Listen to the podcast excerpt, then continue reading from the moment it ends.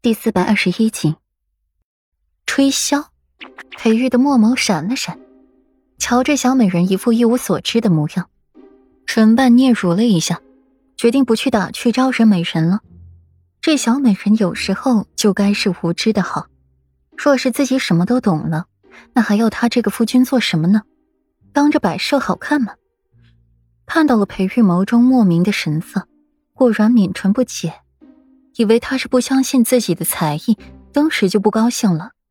夫君，要不然为妻给你露两手，好歹她曾经也做过几年的乖乖女，也没有辱没了才女二字，吹箫而已，有何难呢？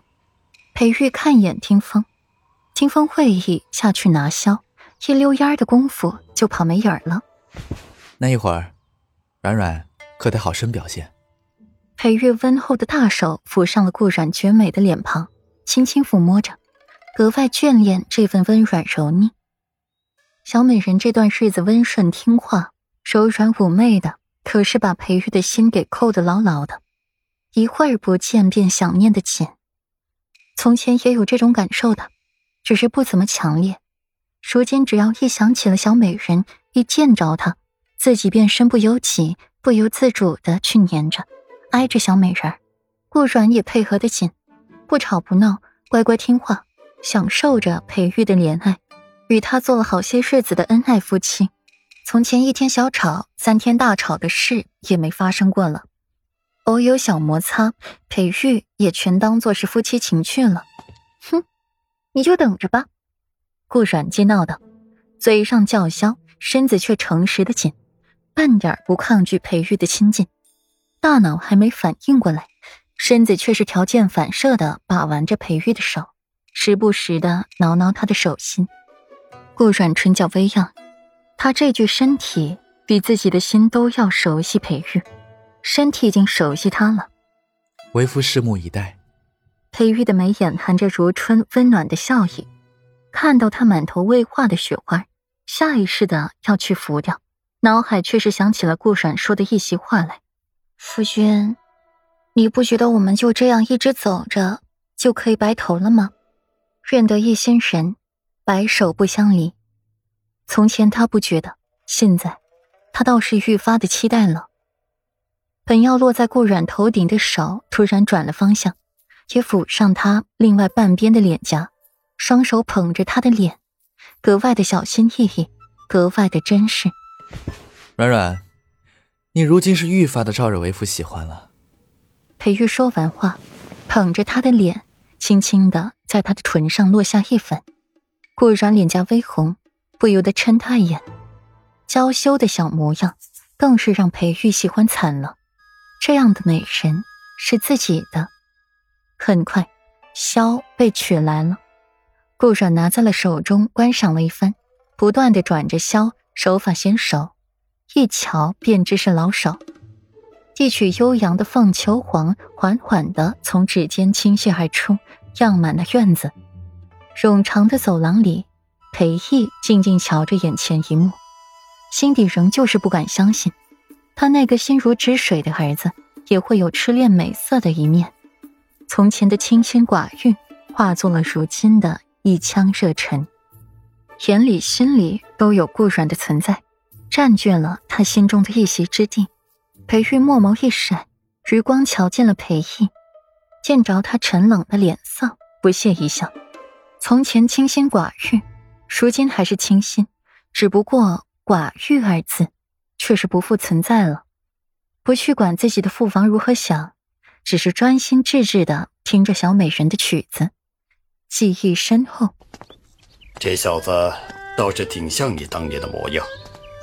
裴耀满意的看着自己的侄子侄媳妇儿，他对顾软并不苛刻，只要自己的侄子喜欢想要就好。另外，在裴王府这样的深宅大院里，还能活得这么恣意，没一点本事是不大行的。还有前些日子的巫蛊之事，像极了当年自己的弟妹那份傲然、自信和对皇家的不屑，同时又忠心于皇族，矛盾极了。我的儿子，不像我像谁？裴玉不屑道：“他的儿子自然是像他的，脾性像，感情也像，冷冷淡淡，漠然绝尘。可要是认定了那个人，想要那么一个人，便又是另外一副景象，如火温柔。有时这份喜欢，这份认定，却又燃烧起了燎原大火，温暖了他，却又伤了他。裴耀轻笑而过，不和他一般见识。我倒是觉着你不是特别满意你那漂亮的儿媳妇。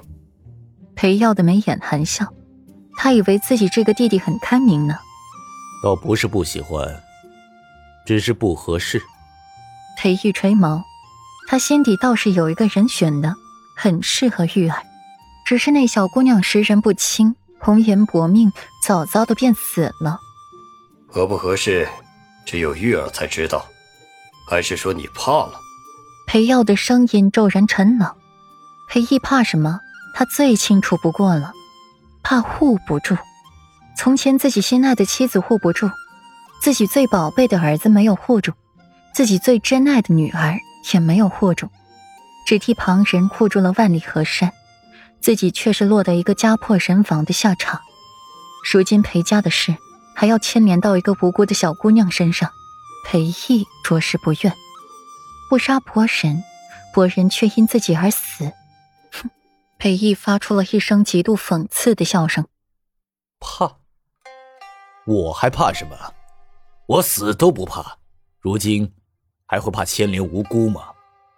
莫说是牵连，我就是滥杀无辜，旁人又能奈我何？被牵连了，被滥杀了，也只能怪对方命里如此。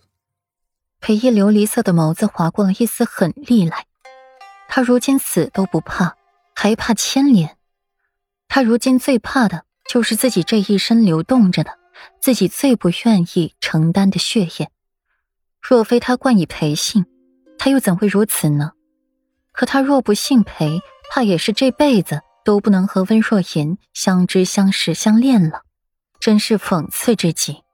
可他若早知道结果如此，他宁愿自己身处寒门，娶一合适妻子，儿孙绕膝，享尽天伦。也不要卷入这种早已注定了结局的纷争。